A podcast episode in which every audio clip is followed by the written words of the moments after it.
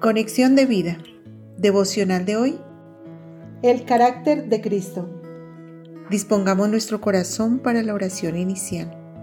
Padre bueno, que por la gracia con la que he sido salvo y por medio de la cual me diste tu espíritu, pueda yo caminar en integridad.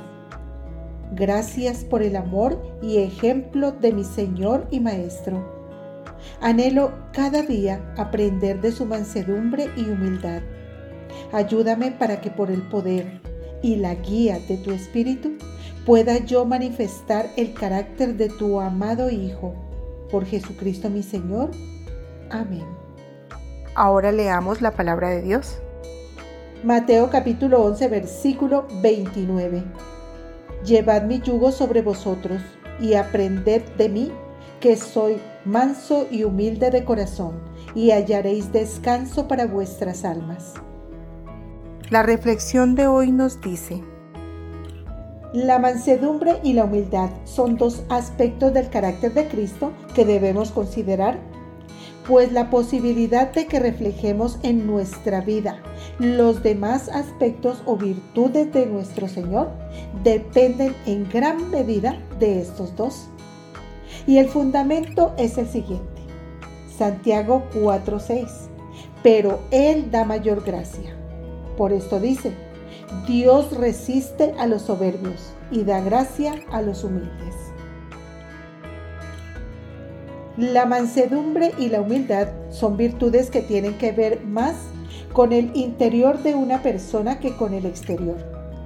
Por eso el Señor dice que aprendamos de Él, que es manso y humilde de corazón. Siendo así, debemos mencionar que el corazón en la Biblia es considerado como el centro de los pensamientos, las intenciones y las emociones. Mateo 15, 18 al 19. Por consiguiente, la mansedumbre y humildad de corazón se resumen en tener pensamientos justos basados en la verdad intenciones limpias y puras y emociones o sentimientos equilibrados, para que, perseverando en ello, podamos de manera grata, libre y sincera reflejar con nuestras acciones el carácter de Cristo. Ahora bien, acabamos de mencionar lo que es ser mansos y humildes, con el propósito de tener fundamento y así lograr que nuestro carácter refleje el de nuestro Señor Jesucristo.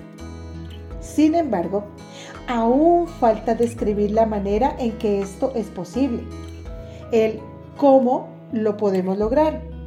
Y para ello es necesario que veamos la gracia, porque como dice el versículo, Dios resiste a los soberbios y da gracia a los humildes. Pues bien, la gracia es ese regalo inmerecido que Dios nos da. Por la gracia de Dios hemos sido salvados y perdonados. Efesios 2, 5 y 8. Pero también por esa misma gracia cada día somos transformados. Y el medio para esto es el Espíritu Santo, el cual hemos recibido por gracia, por oír con fe el Evangelio de nuestra salvación. Gálatas 3, 2 al 3.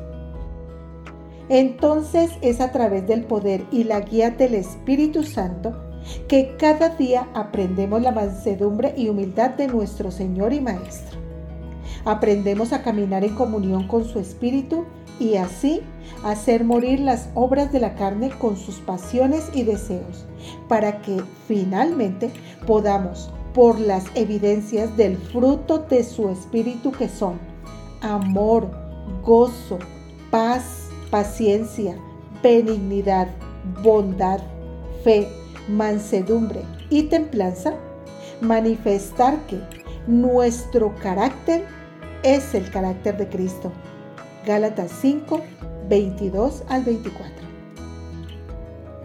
Visítanos en